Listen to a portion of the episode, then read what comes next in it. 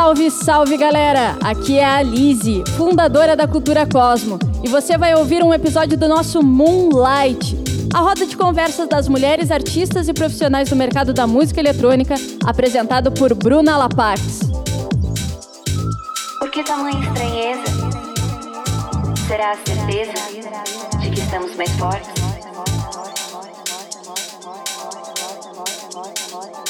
Vou começar pela Clara.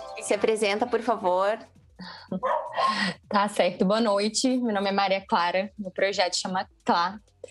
Eu sou mãe de um menininho de seis anos. Ele vai fazer sete anos já agora, dia 16 de maio. Tá aqui contando os dias para o aniversário dele. Sou produtora, DJ também. Eu comecei a tocar na pandemia, o que para mim foi, foi muito benéfico, assim, que eu tive esse tempo para trabalhar em casa, para ficar mais com meu filho também. Ah, muito legal. Vou passar então, Rajda, por favor, se apresente. Boa noite, amores. Boa noite, deusas. É uma honra estar aqui. Meu nome é Simone e o meu projeto se chama Rajna Lila. Eu toco mais ou menos há uns 10 anos aí nos festivais de música eletrônica e agora, na época de pandemia, também tenho feito lives pela Humanas TV. E estamos aí. É uma honra estar aqui com vocês. Ai, obrigada. Anne, por favor, se apresente. Olá, eu sou a Anne B. É, toco há 10 anos, 11, né? Essa pandemia me desatualizou um pouco, mas 11 anos, né? Trabalho de 14 para 15 anos na cena eletrônica. É, tenho uma menininha de 7 anos, chamada Alicia, e estou aqui muito encantada né, com esse bate-papo super bacana sobre a maternidade né, no mercado da música. Eu acho que é muito, muito bom a gente dialogar sobre isso. Obrigada pelo convite. Show, a gente que agradece. E por último, mas não menos importante, Cista, por favor, se apresente. Olá, boa noite. Bom, me chamo Andressa, o nome do meu projeto é Cista. Sou mãe de uma menina de seis anos. Um, ela foi, inclusive, o momento que eu estava grávida foi o momento que eu tive a ideia de ter um projeto de DJ para que eu pudesse estudar e ficar mais tempo com ela naquele período em que ela ia nascer, que ela ia ficar comigo em casa. Então, a Cista nasceu junto com uma mãe e com a minha filha, né? Eu digo isso. É, sou DJ, sou produtora, faço uma faculdade EAD de eventos, é, esposa e todos esses papéis, né, que agora a gente está tendo de, de estar em casa na quarentena com uma criança em casa, né? Com certeza. Eu vou me apresentar novamente, porque eu acho que o pessoal não escutou. Mas eu me chamo Bruna, o meu projeto autoral de música eletrônica se chama Lapax. Eu tenho trabalhado com produção de festas e depois com discotecagem entre pelo menos uns sete ou nove anos. Na música eletrônica eu já atuo há pelo menos uns quatro ou cinco anos. E o meu projeto Lapax também surgiu com o nascimento do meu primeiro filho, Vini. Hoje ele tem dois anos e cinco meses, por conta de fato dessa necessidade da gente se dividir em mais uma outra atividade, né? Que não tem férias. Então, olha que lindo, ó, já tem filhos aparecendo na live, tô adorando. Quem é? Quem é? Quero saber. Esse é o Gustavo. Olá, Gustavo. Fala oi. Bem-vindo. Oi! Oi! Nossa senhora! Foi mal, gente. Não foi isso que eu ensinei para ele, não. tudo bem, tudo bem. Mas, então, eu queria mostrar a diversidade de mulheres que nós temos hoje nessa roda tão especial, que trata sobre a mulher na música e também na maternidade. Uh, eu tenho certeza que no, no núcleo ou no meio que vocês estão inseridos, encontrar DJs mães não é tão comum. E as pessoas às vezes até ficam surpresas e admiradas por isso, mas existem. Aqui só tem um pedacinho delas. E A gente queria, na verdade, com essa roda de conversa, trocar vivências, compartilhar com vocês particularidades dessa rotina multidisciplinar e cheia de compromissos, mas que ainda é possível, é viável, todas estão ativas com seus projetos na música. Isso prova o quanto uh, essas mulheres são perseverantes.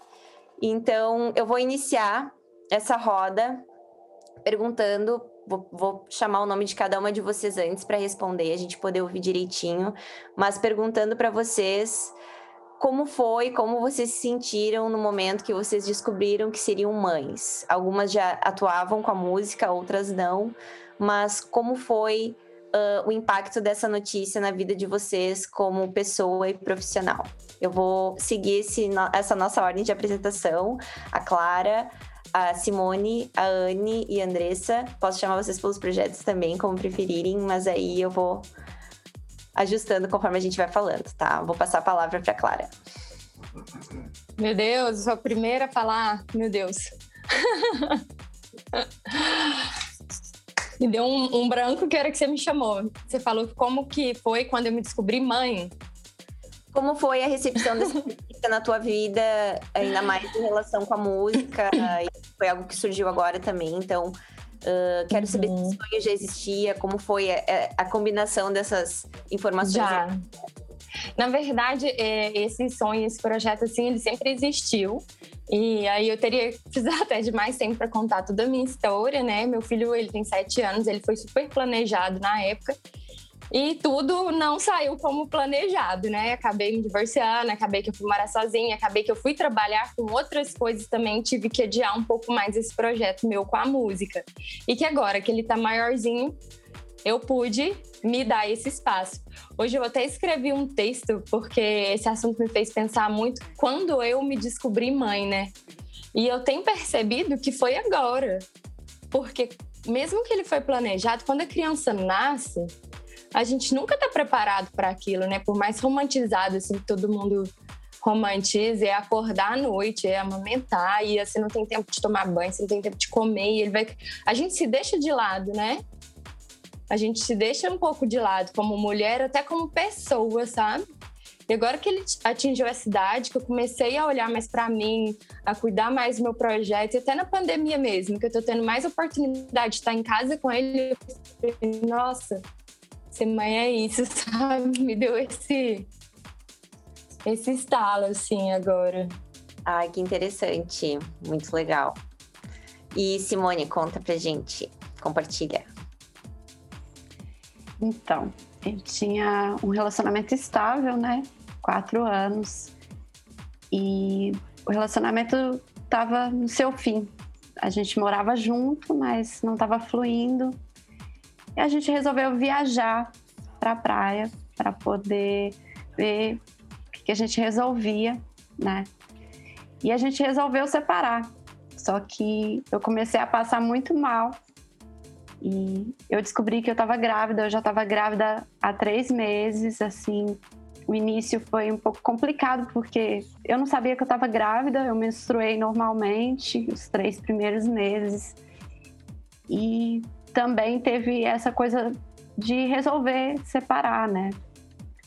Então, eu lidei com isso de forma muito amorosa. Primeiro, estando consciente de que eu não queria formar um modelo de família para minha filha que não fosse verdadeiro, que fosse forçado. Então, primeiro momento, eu decidi passar a gravidez com ele, né, morando na mesma casa, para que ele pudesse estar tá compartilhando da gravidez também, né, e esperar um tempo para retomar meus caminhos. E isso me trouxe um feeling muito grande para minha vida toda, né, de pensar e agora eu tenho mais um ser para cuidar, né? O que que é importante nessa hora como ser, como mãe? O que eu devo me preocupar agora? E me veio o feeling de que eu só poderia deixar minha filha feliz, saudável, se eu fosse dessa forma. Então, foi assim que eu acolhi minha gravidez. Depois disso, foi muito saudável, né? A separação também foi tranquila. O pai, hoje em dia, é muito presente. e ela lida de forma muito tranquila com a separação também. Que interessante, legal. Obrigada pelo teu relato. Vou passar então para a Anne compartilhar com a gente. Foi bem interessante quando eu descobri. Então, é, eu já tenho um relacionamento de 14 anos, né? No total, estava é, há 7 anos no relacionamento e eu descobri minha gravidez logo depois de tocar na Playground em Recife. É, foi assim um choque para mim, porque eu estava num momento profissional assim muito surreal, vamos dizer assim. É, eu tinha começado a tocar em 2010, né? Em três anos eu já tinha tocado em sete estados, conseguido duas residências em dois estados diferentes, é, tocado em grandes labels na época, há dez anos atrás, falar em, em Passar, falar em, em um Tour, né, falar em Café de la Musique, é, Café Del Mar, enfim eram labels, labels muito fortes, né? E você já no primeiros anos de carreira conseguir espaço para tocar, realmente foi uma situação assim totalmente atípica, né? Mas eu acredito que seja também pela minha trajetória profissional, né? Que veio nos bastidores antes de começar a tocar, então meio que eu fiz um caminho, né? Já sabia o que tinha que ser feito, vamos dizer assim, e aí quando eu comecei a tocar, as coisas foram fluindo, mas aí eu estava realmente nesse ápice, assim, eu estava né, já é, praticamente fechada no universo paralelo, que eu ia fazer minha estreia também, três anos de carreira, eu já tinha ido quatro vezes como público, mas foi uma das primeiras coisas que eu pensei. É, foi muito engraçado, assim, eu, eu toquei no, na Playground em Recife, eu sou de Aracaju, né? Não sei se eu cheguei a comentar isso, sou de Aracaju, e aí eu fui tocar lá em Recife. É... E aí eu fiquei, nossa, é uma festa nacional, né? Porque a Playground é lá de, de São Paulo, se eu não me engano. E eu tô saindo do meu estado para ir tocar em outro estado, numa festa nacional. Eu estou no, né, no, no ápice do momento. Inclusive, logo depois da apresentação, é, eu me apresentei depois do casal Floigil.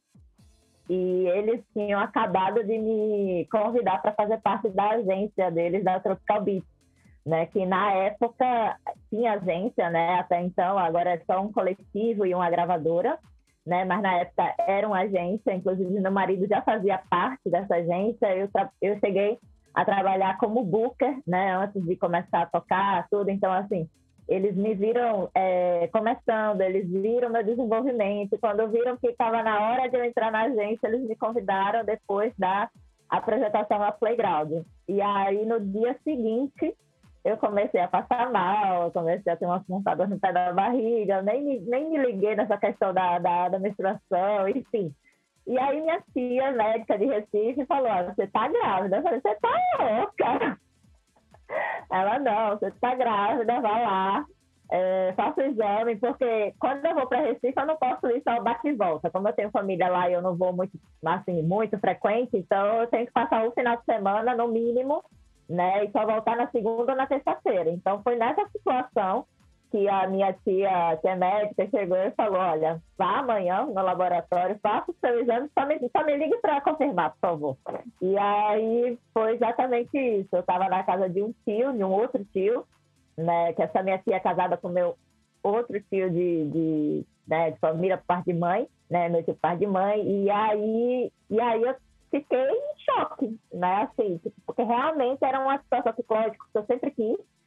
É, sempre quis, sempre lidei com crianças, sempre acalmei as crianças do condomínio, sabe? Sempre gostei de brincar, sempre gostava mais de ficar com as crianças do que com os adultos, sabe? Tipo assim, eu gostava muito mesmo dessa energia das crianças, né? Eu gostava de. Eu sou muito molecona, mesmo já com idade, mais de 30 anos, eu ainda sou muito molecona né? E, e aí, mas não estava na, pensando naquele momento. Aquele momento era os objetivos profissionais, né? Eu estava é, almejando ter uma estrutura melhor para chegar a esse momento, né? Então, como eu estava só com três anos de carreira, a, a, meu planejamento era a partir dos 30 anos. Eu falei, não, vou estruturar minha carreira, vou deixar uma, uma situação mais tranquila para chegar e dizer, não, agora eu vou dar uma afastada, vou ter minha, meu filho ou minha filha e depois eu volto mais estruturada, né? E aí me pegou de surpresa E, e aí, quando eu fiz a contagem dos meses, eu vi que eu não ia tocar no universo paralelo. Isso acabou comigo, assim, sabe? Porque foi uma coisa assim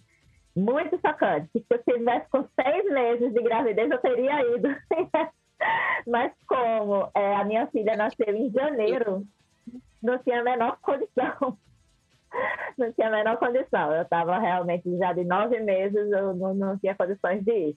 E isso foi um bate para mim, né? Já tem sete anos. E aí o Universo Paralelo, antes, ele era de ano em ano. E aí começou a ser a cada dois anos.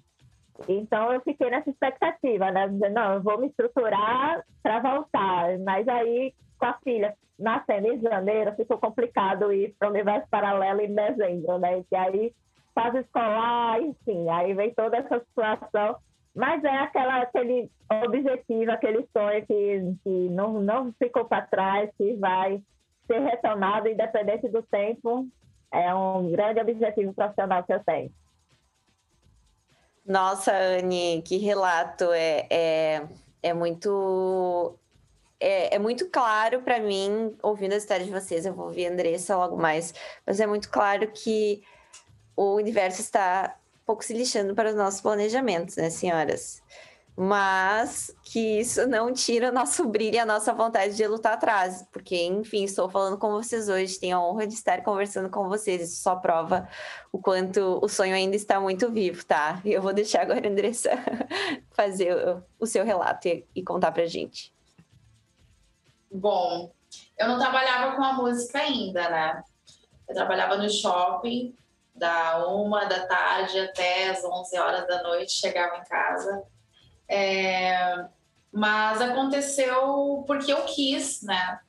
Tava apaixonada na época com meu marido e aí a gente combinou assim, vamos parar de tomar o anticoncepcional. Ok, parei de tomar.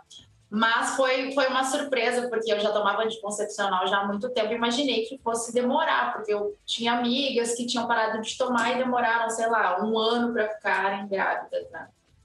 E o meu, logo de, depois de um mês que eu parei de tomar, eu engravidei. Só que eu não imaginei que fosse tão rápido assim, sabe? Então foi uma surpresa, mas foi uma surpresa boa, sabe? Mas foi uma surpresa de tremer as pernas assim, ficar, meu Deus, sério? E, e aí eu trabalhava no shopping, fiquei até os oito meses trabalhando no shopping, no mesmo horário, sem de domingo a domingo, sem, sem folga, né? Assim, uma folga na semana. Aí chegou um tempo ali que, quando eu já estava com oito meses, eu estava muito pesada, a barriga muito grande. E eu estava na época de pedir já o. Já poderia pedir o, o afastamento e eu tinha as férias. E nisso, pedi esse, as férias para começar em casa, pensando assim, cara, o que, que, eu vou fazer da minha vida? Eu não posso continuar nessa rotina depois que ela nascer, que tem o período de quatro meses ali que tu fica de licença, maternidade depois você tem que voltar para o teu trabalho, né? E eu fiquei pensando, não, eu não vou querer voltar para o meu trabalho. Não vou conseguir ficar trabalhando oito horas no shopping com um bebê em casa. Tá tudo bem, meu marido vai ajudar a cuidar, mas é a mãe que vai amamentar, sabe? Vai ficar com todas essas coisas assim. Me coloquei numa situação é, me perguntando o que, que eu poderia fazer de diferente, que eu pudesse passar mais tempo com ela e e participar de todo esse período dela de crescimento, de aprendizado, e eu também, né, é, aprendendo a ser mãe com ela. E, e eu sempre gostei de música eletrônica, desde os meus. Desde os meus, desde os meus 16 anos em festival de música eletrônica lá em, em Porto Alegre e pensei, cara, o que, eu poderia fazer relacionado à música? Porque eu amo música, eu amo música eletrônica. E só que eu sempre me coloquei no lado do público, né? E ali, com barrigão, sentada no sofá, pensei, o que, eu poderia fazer? Tem, tem, que ser relacionado à música. E, e me coloquei no palco naquele momento, na minha cabeça, me coloquei no palco eu falei, tá aí, cara, tá aí. Como é que eu nunca imaginei que eu poderia estar do outro lado, não só na pista, né? Ah, agora comecei a chorar, grávida, com todas as emoções, a flor da pele, comecei a chorar, é isso, é isso, meu Deus, é isso. Aí, ok. Tive a Louise depois, né, de dois meses tive a Louise, fiquei com ela em casa os quatro meses, tive que voltar a trabalhar, porque né, daí tinha o período lá de pedir as contas e tal. Procurei curso de produção musical, procurei curso de, de mixagem e, e depois disso saí do shopping e fui me especializar nisso e até hoje estou aí, né? Em casa, estudando, trabalhando com o que eu quero e feliz. Só que, claro que de 2020 para cá, o negócio ficou um pouco estranho, né? Porque daí 24 horas ali e ela não pôde ir para a escola, tá? Desde o ano passado sem ir para a escolinha, então eu tenho que participar também da parte de ajudar ela no tema em casa, uma horinha também ali com a professora. Então é, tá sendo um pouco mais complicado para mim agora é, conseguir organizar esses horários, mas estou fazendo o que eu quero e acredito que ainda tenho muito ainda que aprender nesse, nesse caminho aí com ela, né? Demais, demais, Andressa. Eu rapidamente resumindo, eu também uh, eu não estava esperando meu filho, eu tinha falhado anticoncepcional, e eu já estava pensando em alterar o modo contraceptivo, né, que eu queria para mim, um, um, menos invasivo e tudo mais. E acho que o meu inconsciente falou: "Ah, tu tá afim de ficar grávida, então tá, vamos lá". E aí eu recém tinha me mudado para Florianópolis, a gente estava trabalhando uh, em uma nova fase das nossas vidas e a gente recebeu essa notícia. Então, a nossa família é do Rio Grande do Sul, eu sou de Santa Maria, onde eu me localizo hoje, principalmente Uh, depois que o Vini nasceu, a gente acabou voltando pela rede de apoio, né? Mas eu lembro que a primeira coisa que eu pensei foi: eu não vou realizar esse sonho. Foi a, foi a primeira coisa que passou pela minha cabeça, sabe? Vou ser bem sincera com vocês. Porque eu já discotecava algum tempo, eu tava me especializando, tava, a gente tava tocando também. E é essa questão da dúvida, né, que bate em todo mundo e acho que bate com mais força quando a gente recebe notícias inesperadas, né? Então eu lembro que o meu companheiro ficou muito feliz na época e eu lembro que eu fiquei eu, eu devo ter ficado uma cara bem blasé, tipo, sabe, o que, que eu vou fazer? E aí eu passei por um momento de questionamento, eu lembro na manhã seguinte que eu ia fazer o exame de sangue, eu chorei, eu, eu, eu Tipo, chorei que eu precisava chorar naquele momento e largar aquelas coisas, qualquer coisa ruim que poderia me acompanhar no restante da minha gestação, né? E de fato, nunca mais eu, eu lembro, nunca mais eu questionei essa, essa responsabilidade, de certa forma, né? Que é educar outra pessoa, que é ter um companheiro no teu estilo de vida, uh, que te acompanha na jornada do teu sonho, que é, é isso, né? Mas hoje eu entendo que uh, as mulheres, elas são muito, muito capazes. Eu passei a admirar muito as figuras femininas fortes, importantes para mim na minha vida. E eu aprendi a ser um ser humano melhor. Então eu acho que, por mais chocante que é né, a notícia do momento, a gente tem total capacidade de superar. E e tá aí trabalhando com música, fazendo o que quer, que nem a Andressa falou, buscando o sonho depois que o filho tá maior, que pode uh, ter uma, um pouco de independência, que vocês podem se dedicar com mais afinco e continuar sonhando por mais que passem 5, 10 ou 15 anos, né? Isso de respeitar o nosso processo é algo que eu aprendi depois que virei mãe, obviamente. Não sei de vocês.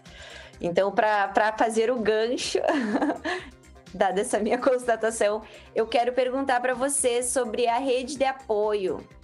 Independente de vocês terem amigos dentro da música eletrônica ou trabalharem com gente da noite, gente da arte, da criatividade, enfim. Como é que foi a, a rede de apoio de vocês? Vocês tiveram, vocês não tiveram?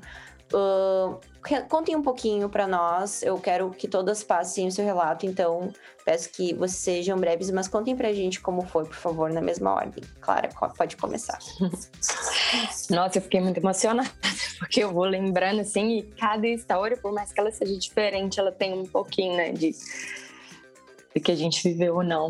Eu não tive rede de apoio no começo. Eu morava em outra cidade, eu me mudei grávida, né? Eu tinha uma um planejamento ali, igual eu contei no comecinho. Eu me mudei grávida e tive meu filho em outra cidade, longe da minha família.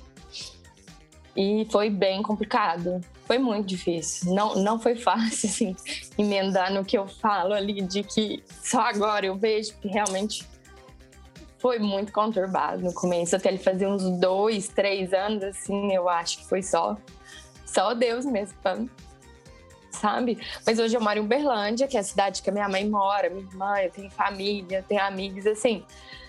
Eles me dão um suporte mas muitas vezes já fui pro estúdio, tipo, fiquei 4, 5, 6 horas no estúdio e ele lá comigo, coitado. mãe, mãe, mãe. E assim, onde eu vou, ele tá. Se eu vou na terapia, ele tá comigo. Se eu vou no salão, ele tá comigo. Se eu tô no estúdio, ele tá comigo. Se eu tô aqui em casa, é praticamente 24 horas. Então, quando alguém pega e fala, ai, vem cá, deixa eu cuidar, ou quando a minha mãe pode, deixa eu levar ele, eu falo, leva, por favor. Super compreensível uh, se emocionar lembrando, porque eu imagino que para cada uma de vocês houve um momento difícil, tenho certeza. Ele existe para todo mundo de formas diferentes. Mas, né, que bom tu tá em Uberlândia agora, tá perto da então, É, agora eu tô perto. Normalizaram e a gente pode vibrar com isso também. É, eu nem queria ter vindo pra cá, eu vim assim, transferida, e foi Deus mesmo, porque aqui que eu consegui realizar tudo que eu tenho realizado hoje. Então, graças a Deus. A gente não percebe, né, o que precisa, mas as coisas se colocam no nosso caminho, né? Simone, uhum. por favor, uhum. com a gente agora também. Bom, a gravidez foi complicada, né? Porque estava no processo de separação, né? E a gente tinha um negócio junto. E no começo da gravidez eu passei muito mal, minha pressão caía muito. É, eu não falei o nome da minha filha. Minha filha chama Melissa Flor, ela tem 10 anos. Que nome lindo! Ela é linda. e depois eu esperei até os três meses, assim, no começo eu não tive apoio, que os três primeiros meses são super complicados, né? E eu não tinha muito apoio, porque o pai não sabia muito como agir, achava que ia atrapalhar, minha família não morava na mesma cidade. Então, a gravidez, os três primeiros meses foram bem complicados. E depois disso, eu voltei a morar com minha mãe, né? E desde então eu tenho uma rede de apoio, tenho minha mãe, o pai também é presente, super ajuda, né? Na idade que ela está agora, é um pouco mais fácil também os processos de trabalhar e tudo mais. E contar com essa rede de apoio, né? Porque eu tenho, sei lá, uma, uma percepção que é como se fossem filhos do mundo, apesar da, da nossa responsabilidade. Quando você tem um amor por um ser, você quer cuidar daquele ser, né? Então, eu só tenho a agradecer, assim, tudo que veio no meu caminho depois dela, né? Durante também o processo de gestar ela. Eu posso contar com muito amor, com muitas pessoas. Muito bom, muito bom, muito bom saber. Senti esse amor pela tua fala, total. Anne, por favor, conta pra gente como é que é a rede de apoio. Bom, eu tive né, uma rede de apoio, foi uma festa na família toda, foi um, um acontecimento, né? É, meu marido, ele é o ele é o último é, filho homem, né? Ele foi o único filho homem depois de três meninas, né? E eu sou a, eu sou a primeira mulher é, filha da minha mãe depois de dois meninos do, do primeiro casamento. Então, assim, são muitas expectativas da família, do, de nós dois, né? E aí nasceu a nossa filha. Então, assim, é, todo mundo da família abraçou e só, só, eu que senti mais, né? O baque, assim, que eu falei, não, eu sei que eu não vou poder, né, executar os projetos que eu estava pensando, enfim, né? Mas eu tive muito apoio, principalmente da minha mãe, né? Foi assim, eu até logo depois do, do, do nascimento dela, eu tive que ficar um mês, né, de resguardo na, na, na casa da minha mãe. É, eu tive um, uma complicaçãozinha, né, um, é, no pós-cirúrgico, né? Foi natural, né, o meu parto, tudo, mas é, não cicatrizou bem, né, os pontos, e aí eu passei um mês de resguardo um pouco mais é, precisando desse apoio. É, meu marido foi, assim, fundamental também, minha mãe, meu marido. É, eu já botei ele logo para pegar o jeito de, de cuidar da, da pequena, porque eu realmente eu precisava é, já engajar. Ele sempre foi uma pessoa que, que gostava de cuidar dos animais, gostava de cuidar das pessoas, enfim, sempre foi muito prestativo. E aí eu já engajei ele logo de, de início, né? Diz, olha, somos eu e você, a gente tem que ser um time, né? Porque eu tenho a minha situação profissional também, eu não vou agora simplesmente anular tudo, né? Para exclusivamente ser mãe, né? Eu sempre pensei nessa, nesse formato de, de realmente ser é, as duas coisas, né? Eu, eu, dou muita importância também à minha, ao meu lado profissional, né? Então, assim, foi o que eu, eu assim, coloquei muito, muito marcante, assim, na minha família, que eu realmente precisava continuar, né? Que eu, que eu tinha muita coisa é, que eu já tinha levantado, né? Teve um momento que eu saí do mercado, né? Porque logo depois da, do, do nascimento dela, nos dois primeiros anos, de dois para três anos, eu veio que sair do mercado, né? Eu não estava mais atuando tanto é, como DJ, na produção de eventos, enfim. No primeiro ano, é, no, no, ano da gravidez, eu ainda é, fiz curadoria, né? Eu, eu toquei, mas eu diminui drasticamente, né? O ritmo, porque meio que peguei, peguei uma certa depressão, assim, sabe? É, com o choque do, da notícia porque eu não me estimulava muito, porque tudo era eu, eu não tinha agência, eu não tinha nada. Então, eu que tinha que correr atrás de todas as oportunidades, eu tinha que estar falando com todo mundo, enfim. Então, eu ficava pensando, para que que eu vou ficar que nem uma doida como eu ficava antes, falando com um, falando com o outro, preparando material e, e tentando sempre estar ativa, enfim, é, preparando projetos, fazendo eventos, enfim, se eu vou ter, precisar desse momento de parar, de me dedicar à minha filha, que ela depende de mim, né, exclusivamente, né, é, passei o primeiro ano com ela, que ela teve intolerância à lactose, então a gente teve que acompanhar todo um, um tratamento, né, então o primeiro ano realmente eu fiquei mãe, mãe, esposa e dona de casa, praticamente.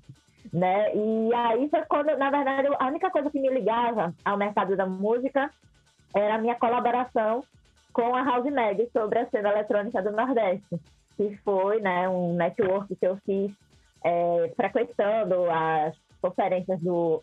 Antigamente era Rio Music Conference, agora é Brasil Music Conference. Então eu já fui desde da época que rolava no Marina da Glória. Então eu tive isso, né? Eu tive muito esse apoio familiar. Eu precisei e assim, eu meio que fui mesmo, mas a galera chegou junto e até hoje me ajuda bastante. Que legal saber disso, essa questão de impor, né, as nossas preferências. Muito legal, Anne. E ainda bem que a família foi parceira. Andressa, conta aí pra gente. Onde é que tu mora hoje, né? Tu falou que quando tu morava em Porto Alegre. Sim, Guri. Eu sou gaúcha. É, o meu marido é de Santa Maria, eu sou de Porto Alegre, mas a gente se encontrou aqui, né? Foi aqui que tudo aconteceu. Mas eu moro, hoje nós moramos em Palhoça, que é Grande Florianópolis, ao lado de São José. E sobre o, o apoio, né, eu acho que eu, eu tenho esse apoio muito, muito, até hoje está sendo importante bastante, porque em casa a gente tem que dividir as tarefas, tem que, eu pelo menos, eu tenho que fazer produção musical, tem que estudar ter meu horário da faculdade. É, o horário, por exemplo, aqui, esse horário que eu tô com vocês agora, também é um, é um horário, sabe, que eu, eu gosto de, de separar as coisas e, e, e dizer que é importante para mim, então daí ele fica com ela, apesar de que ele tá ali jogando, mas tá de olho. É, mas assim, o maior apoiador assim nessa o maior deles é, é, ele mesmo, né? Depois teve a, a, minha mãe, a minha sogra, que me apoiaram bastante também. Ela, a minha filha, ela é. Eu sou filha única da minha mãe, então é neta única e também neta única do, da minha sogra, então é, tive bastante apoio, sabe? Até hoje. E acho que é isso. Ah, interessante. Bom saber uh, o que mudou, né, para que a gente pudesse ter esse apoio. Uh, quando eu tive meu filho, a gente teve longe da nossa família. A família é por parte do Vitor, que é meu companheiro, é enorme, a minha já é reduzida, mas tá todo mundo em Santa Maria. E aí, quando a gente teve o Vini, a gente teve um momento íntimo nosso, ele nasceu tudo mais. Mas os meses seguintes, os quatro primeiros meses, foram meses em que eu e ele andávamos escabelados pela casa o dia todo, porque era cuidar da casa, do trabalho e de um bebê novo, sendo que eu nunca havia convivido com crianças. Até ele tinha mais experiência que eu, para vocês terem ideia. Então eu percebi como é importante a rede de apoio. Eu lembro que durante a gravidez a minha mãe ainda tinha perguntado assim: "Ah, então tu vai voltar para ter ele aqui perto da gente?" Eu falei: "Não, a gente vai ter aqui". Mas acabou que a gente acabou voltando depois. E eu percebo, né, a importância no desenvolvimento dele e no nosso, até para linkar com algumas ah, falas de vocês, para a gente não esquecer de si. Só porque a gente virou mãe, não quer dizer que a gente não merece um tempo livre, a gente não merece descanso, diversão, uh, ajuda dos outros mas ajudas de pessoas que querem construir um ser humano legal contigo. Então é legal estar rodeado de pessoas bem intencionadas que compactuam com os teus valores. Mas é incrível porque às vezes agora, principalmente na pandemia, o meu filho não conviveu com crianças, basicamente, ele só sabe conversar com adultos, eu acho. E eu me pergunto o quanto isso vai impactar no desenvolvimento dele lá para frente.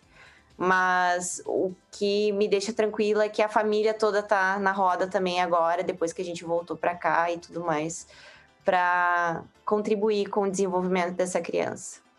Então, muito obrigada pelo relato de vocês. Foi muito legal saber as diferenças e as similaridades entre as experiências, tá?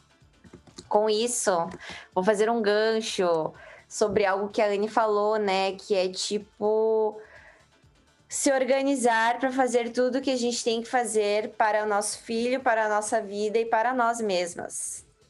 Então, eu queria que vocês discorressem um pouco sobre se vocês notaram melhor, melhoras ou não no processo de organização de vocês no dia a dia, na vida. Então, vou passar a bola para Clara. Você fala melhor após a maternidade ou após a pandemia? Porque foi. São dois momentos distintos na sua vida, né? Pós-maternidade e pós-maternidade pandemia, mas eu acho que para quem está nos assistindo, que provavelmente não são mães, ou talvez tenha alguma mãe por aí que está nos escutando, mas para a gente tentar aprender umas com as outras o que vocês conseguiram organizar na vida de vocês depois de, desse momento. Nossa, eu tô achando que eu não tô sendo a pessoa mais ideal para falar sobre organização. É igual eu falei no começo agora que eu tô conseguindo me organizar. Pode falar o, o, onde está aprendendo que daqui, daqui a pouco alguém pode contribuir aí também. Eu trabalhava também fora, né? Eu parei de trabalhar em setembro do ano passado e ele ficava na escola integral. Eu deixava ele sete e meia da manhã, eu pegava sete da noite. E aí veio a pandemia, uma loucura. Quem vai olhar? E é tia, e é mãe. E aí ia para, ia não, deixava ele de manhã no lugar. Minha mãe buscava na hora do almoço. Aí não deu mais. Chegou setembro, vim ficar em casa com ele. E aí a gente começou a conseguir organizar essa questão de horário, de organização até das nossas coisas aqui mesmo dentro de casa, sabe? O horário dele estudar mesmo, sempre faz, tem que ficar mandando, porque o que, que eu percebi? Que é, ele não podia demandar mais tanto de mim com a idade que ele estava. Eu não tinha como suprir todas as demandas dele, porque ele estava em casa, sem ver os colegas, sem escola. Então, ele também tinha muitas demandas, né? Principalmente emocionais, de atenção. É, eu não sou criança para brincar com ele o dia inteiro, nem dou conta. Eu tenho minhas coisas para fazer, eu tenho que estudar, eu tenho que trabalhar, eu tenho que arrumar as coisas. E aí foi isso. Eu percebi que eu tenho, eu tenho que ensinar ele a se organizar dentro desse horário e eu também preciso me organizar dentro desse horário, porque eu não consigo ensinar ele se ele me vê desorganizada.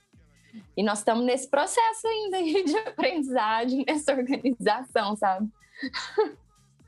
O importante é que está acontecendo um processo aí, ó, está acontecendo uma transformação. Tá, Legal. tá acontecendo. Obrigada. E Obrigada. Rony, conta aí pra gente o que mudou. Bom, até os dois anos eu vivi por conta da minha filha. Assim, aquela mãe maníaca. E ela mamou no peito, então eu não saía de perto dela até dois anos. Eu fiquei por conta inteiramente dela, né? Da- dos cuidados dela. E a minha carreira só começou mesmo como DJ a andar depois dela também, que aí eu comecei a me profissionalizar, porque antes disso era uma brincadeira, era um hobby, né? E aí, quando ela fez dois anos, eu fui aí tocar no universo paralelo, no mundo de Oz, festivais maiores. Então, aí eu contei com, a- com o apoio da família, do pai, né? É, eu, particularmente, não sou tão organizada, mas como mãe, eu sou bem organizada. Tenho horário para comer, tenho horário para acordar. Apesar que na pandemia está complicado, porque mesmo tendo as aulas aí em casa, é o dia inteiro no computador fazendo trabalho e demanda atenção o tempo todo, né? Eu imaginei que quando eu tivesse com a cidade ia ser muito mais fácil, mas são outras demandas, porque já tem um entendimento, então são outras perguntas, é, né, perguntas complexas. E por essa questão também da. Eu acredito que essa fase agora das crianças, né, no geral, elas têm pouco contato com outras crianças, só na escola ou quando tem família, né, que tem crianças no caso, a gente não tinha quando ela era pequena, né? Então ela convive muito com adulto, principalmente comigo, muito minha companheira, né? Então a demanda ficou muito para mim, ainda é muito para mim, mas é super tranquilo quando eu tenho que viajar para trabalhar e fazer minhas coisas também em casa. Depois dela eu comecei a trabalhar mais em casa também, né? É, então, sempre organizando, olha, agora eu preciso trabalhar, olha, agora eu tenho live. Mas as duas coisas ao mesmo tempo, né? Ainda mais estudando em casa e você tem que parar as coisas. Aí a gente também vai se organizando, mas particularmente ela, eu tento ter um pouco mais de cuidado sobre a organização, por ela ser criança, por ela aprender as regras, né?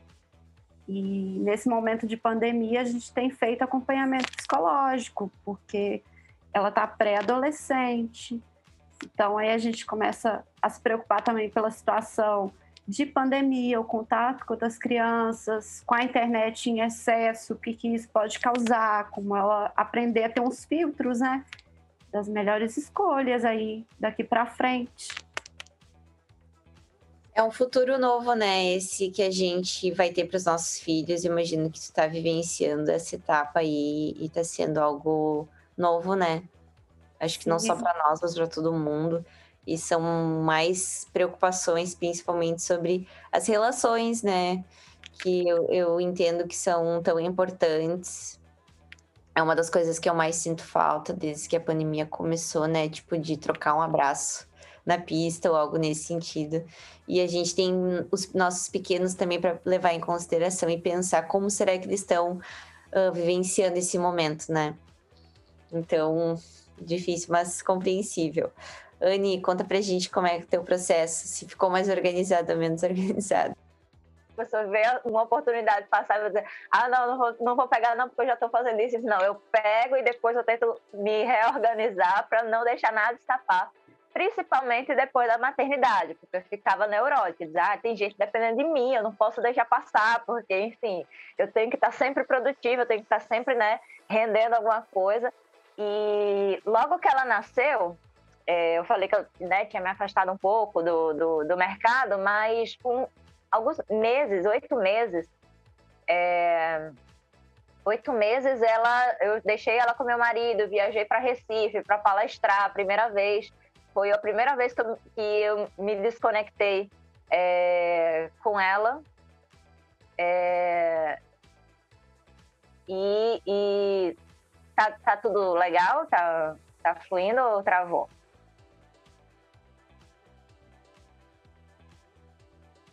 Tá ok? Ah, pronto. Então, é... e aí foi a primeira vez que eu, que eu me desconectei com ela, assim, né? Tipo, me afastei, tive que sair, viajar para trabalhar. E ela tinha o quê? Oito para nove meses, mais ou menos. Então, assim, aí é... teve aquela sensação de, primeiro, aquela situação, ah, tô de volta, né? Tô ativa, não sou só mais aquela personagem mãe, dona de casa esposa, né? Que eu tava há meses né? Eu voltei a, aquele empoderamento de profissional, de, de ser requisitada, de estar tá, né, saindo e ainda com a novidade profissional, né, de estar tá palestrando, que foi a primeira vez que eu palestrei né, em uma conferência. E, e aí foi muito bacana. É, eu chorei muito, muito. Não achei que, que eu estava esperando muito por esse momento, mas quando chegou, eu, eu fiquei naquela coisa de ah, daquela mãe que quer estar agarrada né, com o filho o tempo inteiro. Mas eu achei, eu acho muito importante, né, essa, essa situação de você estar tá se desprendendo um pouco, de você estar tá buscando se desenvolver. E, e aí, o que foi que aconteceu? É, eu tive esse momento, né, da palestra, tudo, e depois eu me afastei um pouco do mercado e eu passei dois anos praticamente em casa tomando conta dela mesmo, né, nos dois primeiros anos que ela nasceu. É, quando ela estava perto de fazer dois anos, é, surgiu uma oportunidade de eu trabalhar de forma fixa, né, numa produtora de vídeo, que era de, um, de uma pessoa que fazia festas eletrônicas aqui em Aracaju, e eu já conhecia há muitos anos, né? E, e acabei que nesse, nessa oportunidade eu produzi um clipe para a Loki, né? Que, que ele veio para Aracaju. Era coisa assim que foi surgiu essa oportunidade de emprego de maneira fixa surgiu por causa desse clipe de Alok. Que a gente estava conversando, interagindo e aí é, tinha essa possibilidade ainda para acontecer, não estava nada concreto. E aí eu brincando, eu falei, ó, se precisar de uma produtora, né, estamos aí né? Porque eu já trabalhei como produtora antes de ser DJ. Né? E aí, quando se confirmou esse trabalho, é, o meu chefe na época chegou e falou: E aí, vai rolar, tá querendo? Eu falei: Vamos nessa. E aí foi um trabalho freela, né, que eu tinha feito, mas aí surgiu depois o convite de, de ficar fixa, né, na, na produtora audiovisual, fazendo propagandas e publicidade, enfim. E aí eu passei um ano, né, nessa produtora. Mas sempre acompanhando né, o mercado, fazendo a colaboração para House Mag, que eu, eu escrevo sobre a cena eletrônica do Nordeste, né? Então, assim, sempre estava vendo as coisas acontecendo e aquela situação toda me dominando, e eu falei, ah, meu Deus, eu preciso voltar, voltar voltando mesmo, voltar de verdade, né? Voltar é, levando a sério, me dedicando novamente, né? E aí ela já tinha três anos, então, assim, já, já me senti mais confortável de estar tá voltando ativa. Então, eu renovei meu material, né? É, é, me desliguei do emprego, né? Eu vi que realmente não era a área que eu queria seguir, né? A música, por mais instável que seja, é, é o que faz meu coração bater mais forte, é o que eu acho que eu nasci para isso mesmo, sabe? Vendo meu histórico, né? Eu, eu comecei na dança, a música veio através da dança, né? Eu fiz dança desde pequena, fazia ginástica rítmica. Então, eu sempre falei, gente, eu tinha que me apresentar de alguma forma. Eu não, não imaginava que eu seria DJ. Mas desde os meus 5, 6 anos eu faço apresentações. Desde os meus 10 anos eu viajo para me apresentar, competir, por aí vai. Então eu falei, eu tinha que arranjar algum trabalho que, que ligasse tudo isso. Viagens, apresentações. Eu achava que era na área da dança. Eu achei que eu poderia ser uma dançarina, enfim mas eu sabia que era na área de eventos, né? Porque desde os meus 10 anos, quando eu fui para o meu primeiro show, eu falei, não, eu tenho que trabalhar com isso, eu quero ver, trabalhar com alegria, eu quero ver as pessoas se divertindo. Isso daí não é trabalho, eu vi as pessoas com raidinho, até resolvendo problema, mais feliz da vida, dançando, brincando. Eu falei, gente, é isso que eu quero, eu não quero trabalhar num lugar fechado todos os dias, com as mesmas pessoas, no mesmo lugar, não é isso para mim. Eu acho que meu espírito é de novidade, de ver coisas diferentes e novas e criar situações. E aí eu fui tentando, né, organizar isso. E para mim foi muito difícil a, a, a retomada, né, do, do, trabalho. Foi muito difícil porque eu tinha, é, tinha essa lacuna, eu tinha saído do mercado praticamente três anos. Então, para voltar, muitas pessoas entraram, né? O público mudou né? Então eu tinha perdido todo o meu público inicial praticamente, né? Porque eram poucos que ainda estavam, né, frequentando as festas eletrônicas, né? Então se renovou, veio uma nova geração que não conhecia a Anne, né, de anos atrás, estava conhecendo agora, e eu encontrei essa dificuldade de estar tá, é, de estar tá, é, entrando nesse mercado com essa galerinha nova, porque eu sou mãe né? A mãezona, né? A tia, virei a tia, né? Do mercado. Porque os guris tudo de 20 anos, né? Então, e aí eu tive essa dificuldade um pouco na, na questão da maternidade, um pouquinho com a família em relação a olha, eu não vou sair para tocar e ganhar dinheiro, eu vou fazer um network, eu vou sair para conhecer as pessoas, né? Eu vou sair para conversar com os contratantes, enfim. Então, às vezes a família não entendia muito que tinha que ficar com a minha filha, sim, não para eu sair, tocar e ganhar dinheiro, mas para eu plantar uma semente para que isso acontecesse depois, né? Porque tudo isso é consequência. É difícil a gente manter né, um network só pelas redes sociais, sem ter esse contato, né? Então, assim, eu, eu busquei organizar né, a minha situação para que eles entendessem que isso era necessário, que isso fazia parte do meu trabalho né? E aí agora, com essa pandemia, a gente está com a menininha de sete anos, né, no ensino fundamental, né, na segunda série do, do ensino fundamental, 24 horas dentro de casa, né, onde você, além de mãe, você é professora, você é psicóloga, você é tudo, né, e também essa carga emocional, né, de que você precisa, ela é filha única, então eu preciso dar uma atenção para ela. Ela é uma menininha muito sensível, ela gosta muito também de se apresentar, ela, ela é muito comigo, muito comigo, né? Ela gosta muito de se aparecer e ela gosta de chamar minha atenção. Mãe, eu vou fazer um teatro para você. Mãe, eu vou fazer uma apresentação, enfim. Então, eu me culpo muito de não dar essa atenção para ela, mas eu disponibilizo dias e horários e diz, olha, esse é o seu momento, esse é o meu momento. Então a gente tenta equilibrar né, essas coisas para tentar as duas seguirem em frente na medida do possível. Boa, Anne, com certeza. Eu acho que essa coisa de aprender a, a se respeitar o seu tempo e respeitar o tempo do outro para que as coisas andem nada fique estagnado e não fique partes desequilibradas e, e não atendidas é muito importante. Andressa, eu vou pedir para te contar rapidinho, assim, porque eu quero fazer outras perguntas para vocês, mas aí vou deixar tu responder essa e daí a gente parte para a próxima. Beleza. Bom, então, organização. Bora lá. Eu acho que nesse tempo aí de seis anos que eu comecei com a Assista, tive, tô tendo dois momentos de organização na minha vida. Uma foi antes da pandemia, onde eu era super organizada, tanto com meus horários como os horários dela hora de acordar, hora do almoço, hora de dormir, hora da escolinha, lanchinho, studio time, uh, sabe? Tava tudo planilha bonitinha. Agora veio a pandemia, cara, eu me perdi toda, ansiedade, às vezes não durmo à noite, fico até quatro horas da manhã acordada. É...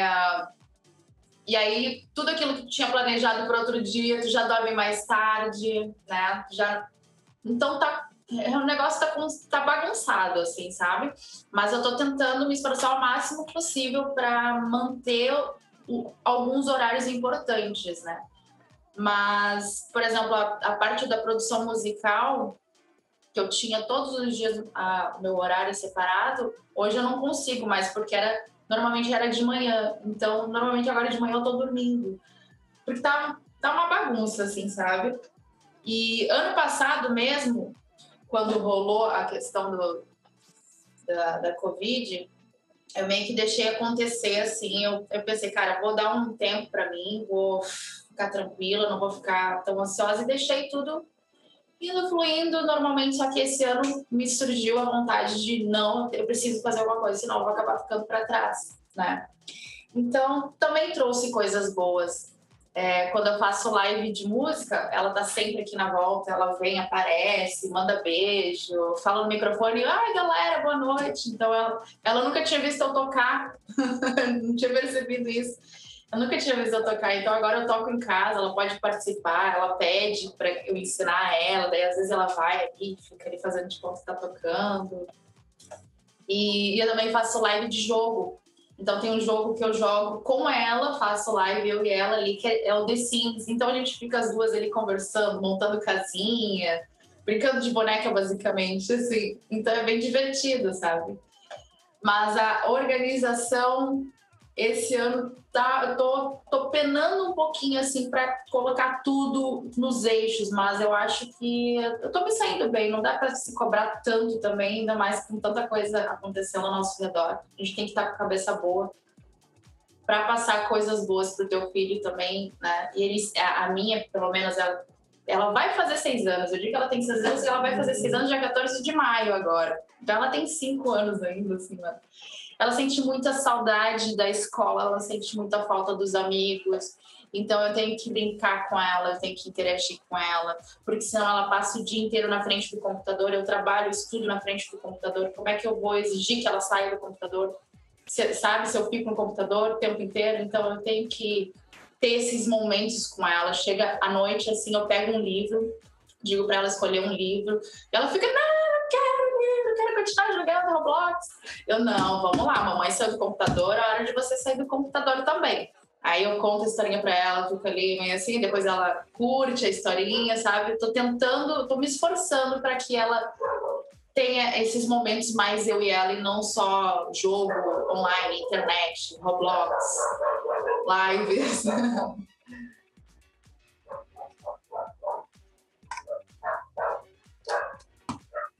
abrir o microfone aqui para falar para vocês que é super, super ok, né? A gente não ser capaz de nos organizar. E eu sei que eu peco em muitos aspectos da minha vida diária, que eu gostaria que estivessem melhor organizados, mas é uma batalha de cada vez e é aquilo que vocês também já comentaram antes, a gente precisa cuidar de si antes de cuidar do outro. Então é importante a gente ser gentil conosco eu aprendi a ser mais gentil depois dessa pandemia, depois de virar mãe, porque por sorte, a gente tem uma família aqui que nos dá suporte. Eu tenho um companheiro que ele assume as broncas, mas às vezes eu e ele a gente já tá sem paciência, é uma semana difícil. E aí, se não fosse o convívio do meu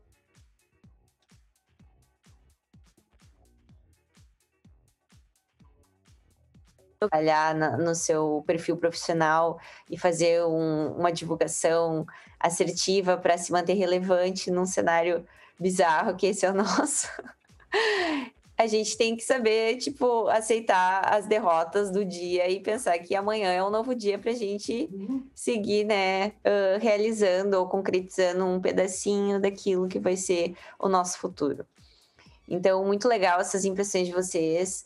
Acho uhum. que essa essa essa vivência como mães, ela ela nos faz perceber o mundo de outra forma e ser mais uh, de certa forma, a gente precisa, né? Não sei se faz como, mas a gente precisa perceber isso quanto antes para não sofrer. Que a gente precisa ser mais gentil conosco e com os outros e com, enfim, o nosso mundo, né? Nós somos seres humanos sob responsabilidade, com responsabilidade para outros, né? Então, eu, eu enxergo nas falas de vocês muitas Brunas que já passaram por fases muito similares que hoje já estão em outro. Que, que, tipo, hoje já me encontro em outro lugar, mas eu enxergo dificuldades, essa questão de tu ensinar pelo exemplo e estar tá sempre no computador, estudando, trabalhando, tendo lazer na frente da tela e tu não. Tu quer que a criança brinque de outra forma. Então, isso nos coloca num lugar muito de empatia, eu acho, sabe? De saber uh, o que, que a gente pode fazer e o que a gente não pode fazer ainda, mas que tem como trabalhar para fazer. Então, para a gente, tipo, finalizar como uma última pergunta, porque eu estou bem ansiosa depois dessa nossa roda de entrevista, a Simone Rajna, Rajna Lila vai discotecar para gente e eu fico extremamente feliz por poder, já estou me antecipando, mas fico extremamente feliz em poder escutar vocês, porque eu acho que para todos que estão nos ouvindo e estão nos vendo, é, são exemplos de que, independente da diversidade, a gente enxerga uma luz nos nossos futuros em que nós estaremos vivendo da música. Então, isso é muito importante como estímulo para outras pessoas, para nós mesmas, para saber que nós somos capazes e que a gente tem que se divertir no, no processo de educação pessoal de outra pessoa, na construção de uma entrega que faça sentido para outra pessoa, que no nosso caso é com a música, seja nas, nos sets, seja nas nossas produções autorais mas é a forma que a gente enxergou de se comunicar com o outro, então a gente tem um poder muito grande nas mãos. Só isso que eu queria falar para levar a nossa última pergunta antes do set. Então, eu vou deixar todas responderem também, porque é legal ter a, ouvir a preferência de todas. Só vou pedir, meninas, são 9h15 e às 9h30 eu gostaria que a Rajna pudesse, de repente, começar. Então, eu quero começar por ela para dar sua resposta e depois ir se preparar para o show. Mas eu quero que vocês compartilhem uh, uma espécie de dica para quem está nos escutando. Nós somos uh, várias pessoas. Eu sou muito feliz que tem muita gente online, mas eu quero que vocês compartilhem um aprendizado, uma vivência, algo que vocês acham que outras pessoas podem aprender com a partir dessa vivência de pessoa inserida num musical que tem a responsabilidade de cuidar de outra criança. Vou pedir para te começar, Simone, e aí depois eu volto para Clara e Anne e Andressa, mas daí eu vou te deixar liberada. Bom, meninas, minha dica, eu acho que eu já comecei falando dela, né? Não, não tem como cuidar de outro ser sem você, cuidar de você antes. Não tem como deixar seus filhos felizes se você não cuidar de você, se você não estiver bem consigo mesmo, se você não estiver bem com a sua carreira, se você não separar os papéis, sabe? Eu sei que a gente ama muito, muito, muito nossos filhos, mas às vezes é importante a gente se priorizar, sabe? É, lógico, depende muito da idade, né? É, tem muito essa questão da idade. Cada idade é uma demanda diferente, né? Mas com o passar dos anos, é, é muito importante que vocês vão se colocando, se priorizando, porque a criança vai estar tá cada vez mais pronta como ser humano também. E não tem como a gente proteger de tudo, né? O que a gente pode fazer é guiar, é, dar nosso exemplo. E a gente estando né, com essa segurança, que a gente está dando um bom exemplo, é, acho que fica mais tranquilo, sabe, de seguir em frente. Outra coisa é nunca desistir dos seus sonhos, por mais difícil que seja. Isso conta muito para o seu filho também, sabe? Para sua filha, para seu espelho, sabe? É, então, acreditar nos seus sonhos, batalhar por eles, independente se no início não dá grana, uma hora vai dar, uma hora dá certo, porque é o fruto, né? É o fruto da batalha, é fruto de todo, toda a dedicação que a gente está tendo ali. Então, acredite em vocês mesmos como pessoas, acredite em vocês mesmos como mães, por mais difícil que seja, porque tem hora que é complicado pra caramba, você fala, nossa, eu acho diferente, por que, que esse serzinho tá agindo assim? Aí você entender que é outro ser que tá fora de você também, que nem sempre você tem um controle de tudo, né? Então, como eu preciso sair, eu já vou deixando aqui meu beijo, agradecer cada uma por resistir, por nos inspirar porque é muito inspirador saber que existem outras mulheres aí nessa linha de frente, batalhando, acreditando nos seus sonhos, sendo as melhores mães que podem ser, né? Isso me inspira muito a seguir em frente, isso me dá muita força. Muito grato, me sinto muito honrado de estar aqui com vocês. Muito obrigada pela tua presença, pela tua troca, pelas tuas vivências. Estou ansiosa para escutar teu som e fico muito feliz por essa mensagem boa e positiva que vem de uma mãe também. Obrigada, amor. Agora, Clara, vou passar para ti. O que ela falou ali é muito verdade, né? Alguém até comentou aqui, um filho é a extensão de você. E por mais que às vezes ele seja realmente diferente, você fala assim, gente, de onde que saiu, quem que puxou? Quando a mãe tá mais tranquila, a criança realmente ela se sente mais segura e mais tranquila. E assim, nada é fácil. Sou publicitária, não era fácil. Eu trabalhei mais de 10 anos em banco, não era fácil. É igual eu falei, eu trabalhava das 7 da manhã até a noite, eu mal convivia com meu filho. O que eu tinha era um salário bom, eu tinha dinheiro, mas eu não tinha mais saúde e nem tinha tempo com ele. Hoje eu tenho saúde, tenho tempo com ele e não tenho dinheiro. então, assim, é tentar equilibrar, né? Ver onde que eu sou mais feliz e como começar a remunerar isso de alguma forma. Então é isso, nada é fácil. Às vezes a gente acha, ah, o concursado, ah, porque é professor, ah, porque é bancar. Não é, gente, nada é. É a gente tá bem com a gente mesmo, fazendo o que gosta, as coisas vêm. Quando a gente faz o que a gente ama, as coisas vêm. Não tem segredo. Ai, muito bom. Acho ótimo. E principalmente eu, eu falo aqui do meu lugar, mas eu acredito que vocês também podem se identificar. Tem muita gente mais jovem nos assistindo. Então é legal a gente dar um, um, um respiro, assim, um gás para quem acha que de repente quer tudo para ontem, ou que acha que não vai conseguir, que não é possível.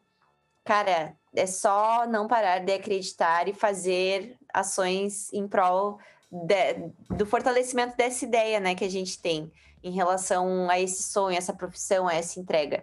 Então, muito bom, muito obrigada, Clara. Eu vi nos comentários que muita gente disse que você é muito guerreira e eu fico muito feliz que mundo aí. Eu vou até chorar aqui. Obrigada, viu? Queria agradecer vocês, a Cultura Cosmo, todo mundo que está ali nos comentários, principalmente meus amigos aqui de Berlândia que estão ali assistindo. Obrigada mesmo por todo o apoio de vocês. A gente está junto. Lindo, adorei, adorei a declaração ao vivo. Anne, vou pedir para te falar também, depois Andressa. Então, gente, a minha maior dica é realmente você servir de exemplo, né? Você tem uma pessoa, né, que vai, vai olhar para você, vai inspirar em você, né? E o que é que você quer dar de exemplo, né? Você vai dar de exemplo é, a sua garra, a sua determinação, a sua superação, né? Ela vai ver que mesmo diante de dificuldades, mesmo com poucos recursos, né? Eu sou né? Eu sou de Aracaju, Sergipe. Quando fala em Nordeste, ninguém pensa em primeiro lugar em Sergipe, vai pensar em todas as metrópoles, vai pensar na, em Salvador, vai pensar em Recife, vai pensar em Fortaleza, mas Aracaju vai ser difícil de pensar em primeiro momento, né?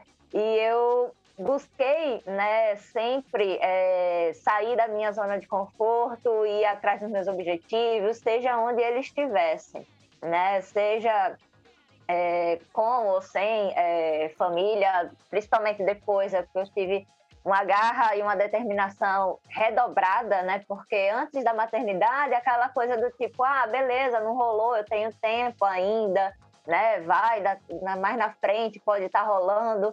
E depois da maternidade, não, eu meio que tá é, matando um leão a cada dia, é você realmente voltar é, a coisa para acontecer, porque depende de você, né? Então, é lógico que você, ao mesmo tempo, você se cobra muito, né? Porque tem esse peso, essa responsabilidade, né? E a, a, a, você fica muito pressionada, né? Você, às vezes, você é, fica nessa ânsia toda, né? De fazer a coisa acontecer e, às vezes, não está naquele momento, né? E você precisa entender né, que por mais que você precise que aconteça naquele momento, porque tem uma outra pessoa dependendo disso, né? Às vezes não está conspirando a seu favor e você precisa se acalmar. Muitas vezes, né, eu, eu pensei em desistir, assim, ah, meu Deus, não tem uma pessoa dependendo de mim, né? Então eu não posso fazer ela sofrer por, por algo que é meu sonho, né? Eu preciso suprir as necessidades dela, enfim.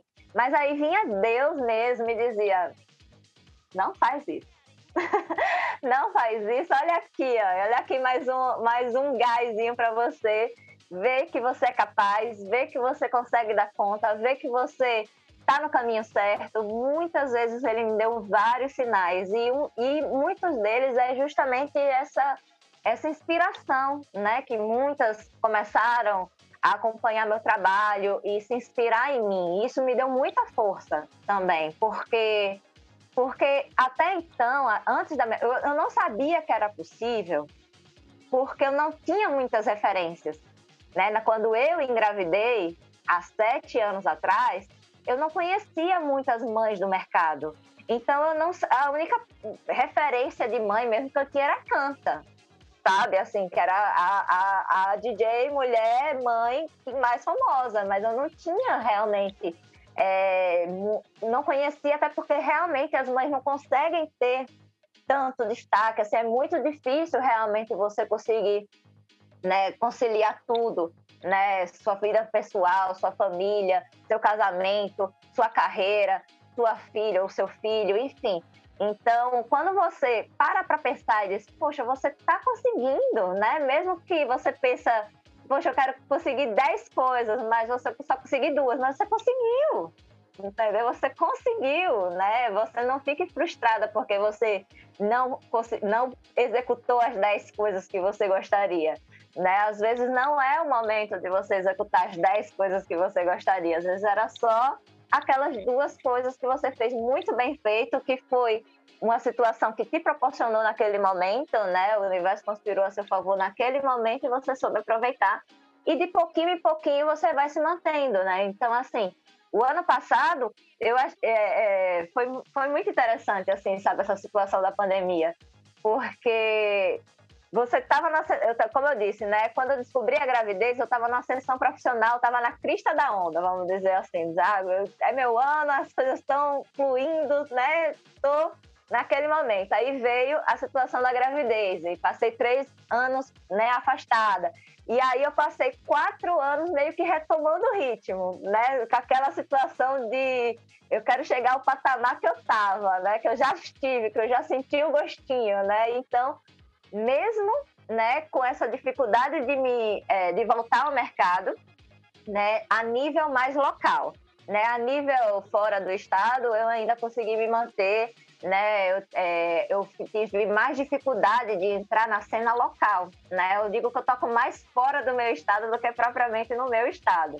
Né, isso também é uma coisa que as mulheres podem né, não ficar tão presas a, ah, meu Deus, eu preciso ter oportunidades dentro da minha cidade. Não, olhe para um lado, olhe para o outro. Se não está fluindo onde você está, vá ampliando a rede de conhecimentos e vá mostrando seu trabalho para outras pessoas que em algum lugar alguém vai gostar exatamente do jeito que tu, que, que tu gosta de trabalhar.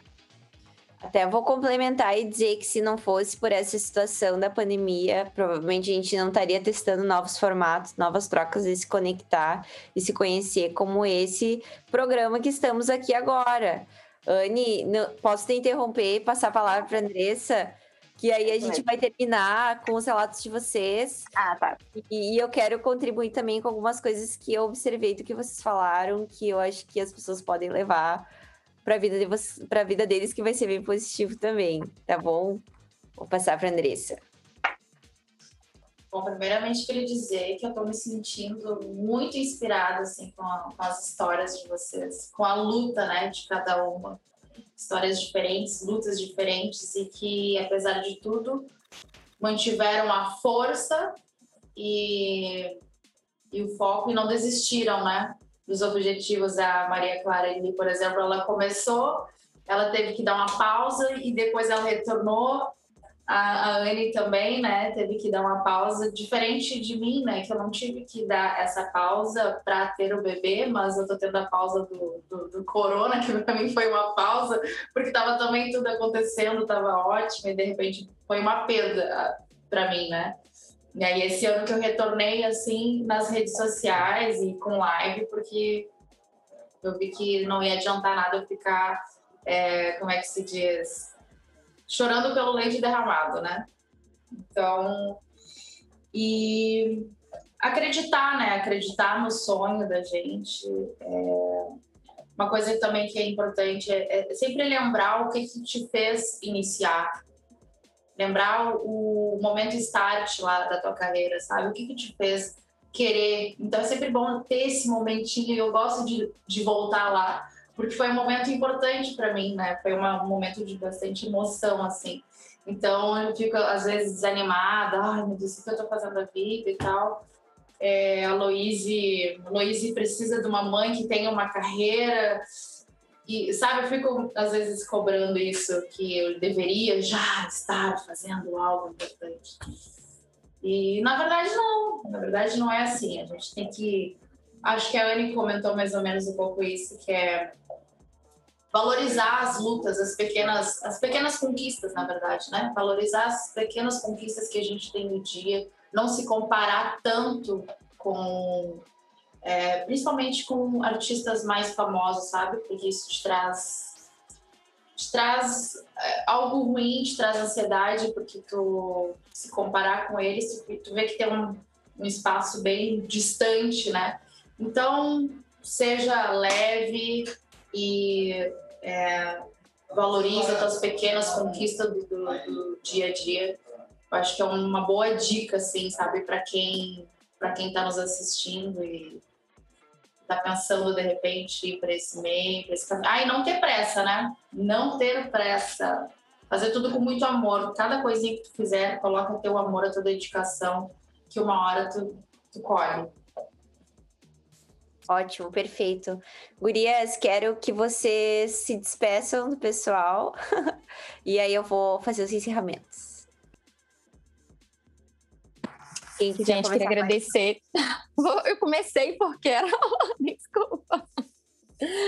Ó, foi um prazer estar aqui com vocês. A história de cada uma, assim, de vocês, igual eu falei, por mais que seja diferente, eu vi um pouquinho de mim aí. Todas nós, mães. Contem comigo, viu? Porque vocês precisarem. Pode me chamar aqui, desabafar, conversar, a gente trocar ideia. Muito obrigada a todo mundo que assistiu a gente. Espero ter contribuído aí um pouquinho, pelo menos, na vida de cada um também. E um beijo.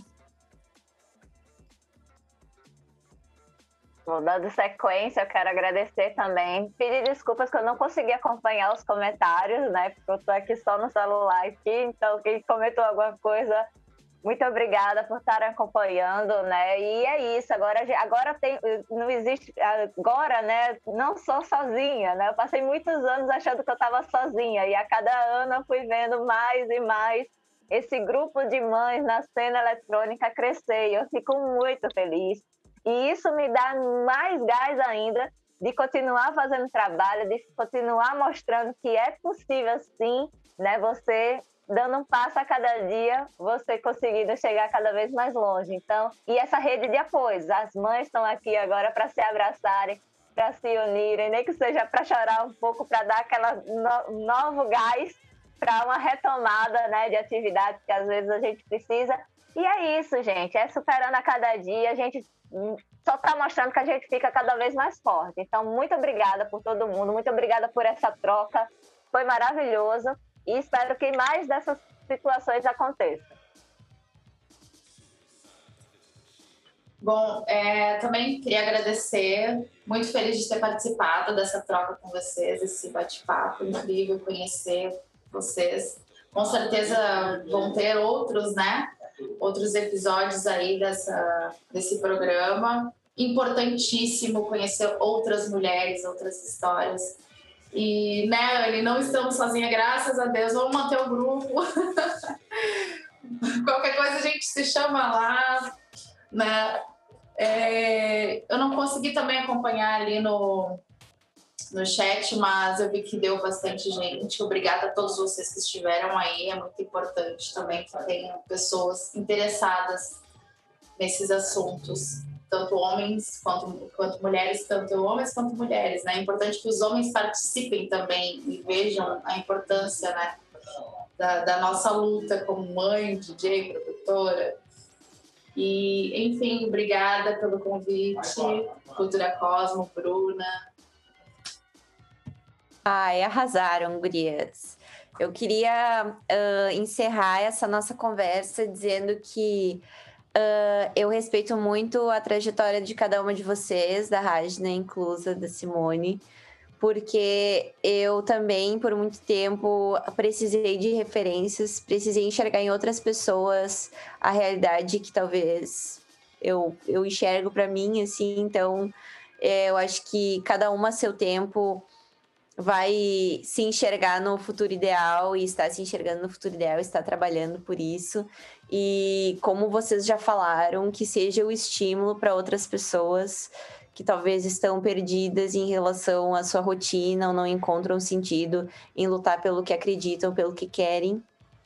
A verdade é que a gente precisa curtir a nossa vida todos os dias, todas as etapas, todos os sei lá, todas as caídas, todas as levantadas, porque é isso que faz cada um de nós sermos únicos e especiais, se não para os outros, para nós mesmos a gente tem que se respeitar antes de respeitar os outros, se amar antes de amar os outros, se cuidar antes de cuidar dos outros. Isso vale para tudo na vida. Para quem tem um sonho que nem nós, todas mães, produtoras, DJs, criativas, artistas temos, sigam batalhando, fazendo um pouquinho a cada dia, a cada semana, para que vocês olhem para trás, para a versão anterior de vocês e diga Bah, que massa. Ontem eu não conseguia, hoje eu já consigo um pouquinho mais. Amanhã eu vou conseguir um pouquinho mais. E se divirtam aprendendo nesse processo de autoconhecimento, seja pessoal ou profissional. Eu acho que ouvir o relato de outras mães torna tudo um pouco mais leve no sentido de acreditar nas nossas próprias ideias, nos nossos próprios sonhos.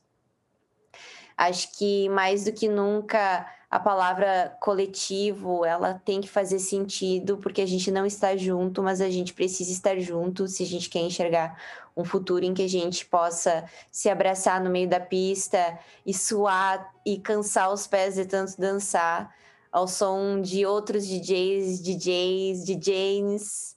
Então, a gente tem que aproveitar esse momento de pausa forçada, de reajuste, para aprender novas realidades, para respeitar nossos sonhos de outras formas, para enxergar no outro aprendizado, não enxergar inveja, acreditar que o seu processo ele faz sentido para si e é isso que importa, pouco importa o que está acontecendo do lado de fora. Se tu estiver bem fazendo pelo teu, sem machucar o outro, acho que uh, o processo vai ser legal. E aí agora, para encerrar, eu vou fazer um bate-volta, tipo, Marília Gabriela, mas eu nem lembro mais como é que era. Então eu vou perguntar uma coisa e aí eu vou perguntar, vou falar o nome da, da DJ e aí vocês vão ter que falar o que vem na cabeça, tipo, de frente com o Lapax. Preparem-se, abram seus microfones. Ai, meu Deus. Ai, que medo. Ai, meu Deus. As respostas, eu ainda não Tá perguntei. fora do script. É. tornar esse processo mais leve para que a rádio entre com tudo, tá? Vou pedir Então, uma... azul. Quem responder primeiro pode terminar e daí a outra responde. Eu quero uma música de inspiração, uma música que faz vocês assim, ó. Ai, fechar os olhos e dizer, meu Deus, eu amo essa música. Kylie Watson Solas. Como é que é? Escreve, vamos escrever no chat. Kylie Watson Solas. Watson. Eu. Kylie Não Watson. Agora eu quero saber da Solas. Anne, uma música. Vou até falar que não é eletrônico, mas é minha vida. It's My Life, de Bon Jovi. Eu boto para ser aquela de inspiração mesmo. É agora ou nunca. É para cantar com Bon Jovi. It's my life, it's now or never. Muito bem, amei. Clara, é contigo agora. Nossa, eu, tem tanta música que, eu- que, que faz parte, assim, mas tem uma banda, eu vou responder uma banda, tá? Pode pegar todas, a, o YouTube. É a minha banda, assim, que 100% das músicas eu tô lá. Eu gosto também juntos com Bon Jovi. É, eu tô lá com Ai, Bono Vox, entendeu? Quero falar para vocês, quem não assistiu, DJs, DJs, produtores, produtoras, uh, The Defiant Ones do Netflix, baita documentário sobre produção. Quem é produtor de música, de bandas, Dr. Dre. Tô fazendo propaganda, ninguém tá me pagando para isso. Tá. Vamos para outra pergunta. Ah, quero saber o DJ que vocês mais curtem no universo, que são fã de carteirinha, que poderia, sei lá. Não sei. Vai, valendo. Ai, Nilix. Quem? Nilix. Como escreve? Ai, guria. É, não precisa nem pensar. Ah, Felix, tá. eu amo esse homem, a louca. tá bom, eu deixo, eu não vou falar pro teu marido. Fala aí. Ah, eu vou falar um, hein, que nem é famoso, mas ele tá aqui assistindo a gente, que é o Igor Mars. Gente, ele é fantástico, assim. Sem noção. Tanto como Ah, produtor, como DJ. Assistir um set dele, você fica assim. Vale a pena seguir ele lá depois, viu? Tá, manda. Quem comenta aí quem é o DJ, por favor, vamos seguir suas redes sociais. Bom, pra mim. Esse aqui, eu vou escrever. refere- Fala aí, Anny. Ah, ele tá. Colocou? Colo... Não, ela vai estar escrevendo aí, ó. Igor Mars. É, Ah, parece que ele mim- saiu, não viu a minha. Mas tá registrado, tá registrado. É, para mim, o casal Floizil, para mim, desde sempre e para sempre, é um casal que sempre se reinventa, que apresenta bons trabalhos e o Gabi, enfim, eu sou muito suspeita, digitaria, enfim, tem, muitas, tem muitas, muitos DJs, James Jones, Lefoz, enfim, muita gente, muita gente, é difícil. Vou falar o 11 line-up anos, aqui de uma festa. Vou falar o line-up aqui perfeito da minha festa. Eu vou pedir essa pergunta para depois, para as redes sociais. O line-up perfeito da festa de vocês. boa, boa. Nós! Daí eu dou um tempo para vocês pensarem, porque são vários nomes. Tem que ser uma festa de no mínimo 12 horas, tá? Então, por favor, pense com carinho. Agora eu quero saber ah, curiosidades. Qual desenho que tu mais assistiu com o teu filho, Valendo? Nossa, Ah, foram Irmão do tantos. Peppa, Peppa. Irmão do Jorel é o que eu mais Do assisto. Jorel, a tua filha gosta? Nossa. Adora. Nossa, ele assistiu Peppa, Rei Leão, Mansão Foster para Amigos Imaginários, Tarzan.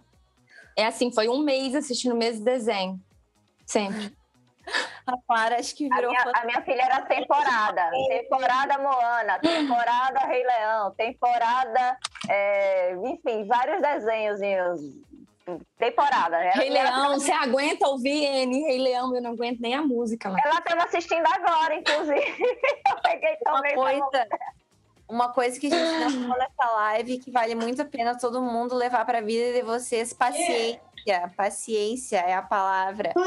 Ter o mesmo por horas a fio e ainda seguir o baile e assistir mais uma vez. Isso tem muito a ver com perseverança na profissão também. Então, já é um, um plus que as mães têm, porque se não, se não criou paciência, vai ter que criar na base da raiva, porque é necessário. Muitas doses de Ah, paciência. gente, o Gustavo quer contar uma coisa aqui pra vocês, hein? Não, foi minha mãe que fala. Nossa, eu É. quero contar, mas O falou desenho. de- Não é o desenho, é o brinquedo. O brinquedo que ele mais gosta. É que Ele tá muito frio. Conta! Tá, carta Pokémon. Carta No Pokémon. meu aniversário eu vou ganhar uma bem, bem, bem rara.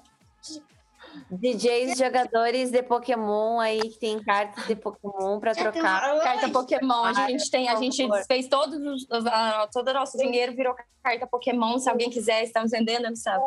É a nova é o Bitcoin crianças. Boa. Quero saber ah, qual é o, o horário que vocês mais gostam de tocar. Valendo. Quando vocês forem tocar. Amanhecer. 5, 6, por aí. Gostei. E vocês, Andressa, Clara? Cara, eu gosto de trocar. Não sei. É que eu sempre toquei em horários, nunca amanheci tocando, eu acho. Mas sempre nos horários assim, três, quatro horas da manhã, são os horários que eu sempre toquei nas festas.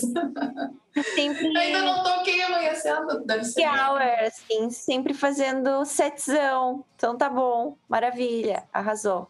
Tá louca. Pro Clara. peraí, peraí. Ativa o som. Ai, foi mal. É amanhecendo também, sem dúvida. Ai, gurias. Amanhã você tem um valor especial, Andressa. Acho que vale. Todo mundo tem que pelo menos passar uma festa inteira dançando sem parar e ver o amanhecer. Eu vi, eu vi Assim- um amanhecer. Tocar no amanhecer, eu não toquei, mas vários amanheceres. Meu Deus do céu. Acho que todo mundo tem que vivenciar o amanhecer e tem que tocar no amanhecer também. Eu toquei uma vez só, eu acho, para não dizer, para não mentir. Quando eu tinha o projeto com meu companheiro, do Otônio, a gente era um duo. Então a gente teve a oportunidade de tocar num amanhecer, assim, numa festa que basicamente todo mundo era amigo, assim. Eram muitas pessoas, mas todo mundo se conhecia. No interior isso acontece muito. E aí todo mundo se, se ama em dobro, né? Então fica tudo mais fácil. Os abraços, o carinho, as trocas, e foi muito especial. É, é Não uma das foi o horário que eu mais toquei, mas é o que eu mais gosto, né? Assim, o horário que eu mais toquei na minha carreira toda é Sunset, né? Justamente o Sunset, porque é o que eu, que mais toquei, assim. É, em festa mesmo, era o horário né, de madrugada mesmo. A partir de uma, duas horas da manhã era o que eu, é o que eu mais toco com frequência. Mas o que eu mais gosto é o amanhecer e o Sunset também. Ah, e o sol tem um poder especial, então. A gente tá aqui no Moonlight, mas a Anne gosta de um, de um Sunlight também. Entendi, peguei a referência. Que legal, gurias. Eu queria que vocês, pra gente. Eu tô esperando o meu ponto aqui. E, e lá no chat tá todo mundo falando que. Tá comentando das cartas Pokémon com o Gustavo, então eles vão poder trocar. O pessoal comentou dos desenhos, o pessoal comentou dos horários. E eu tô aguardando meu ponto e dizer aqui que a, que a Rajna vai entrar, diz que vai entrar. Então eu vou. Lizzie, o que, que eu faço? Eu saio da reunião, o que, que eu faço? Vamos aguardar o meu ponto invisível. Tá, gente, eu vou encerrar dando tchau. Logo, logo o Rajna vai entrar. Agradeço. aqui não. Eu vou raro. E obrigada por quem ficou até o final, porque vai ficar até o final. O, o, o final está só começando. E até Ah, a eu vou mostrar só, só uma carta rara, tá? Pode Só mostrar, pode uma. mostrar. Mostra, mostra. Essa é muito especial, é Jigglypuff. Ela, ela brilha. Ela E é canta. aliados, 240. Essa é boa, essa é boa. Eu não entendo muito, mas parece muito boa. Você é ótima. Gurizada, muito obrigada pela presença. Terça-feira que vem, às 8 da noite, estaremos novamente com nova pauta, novas, novos convidados e convidadas. Muito obrigada. Vamos escutar a Rádio. Beijão, gente. Beijo!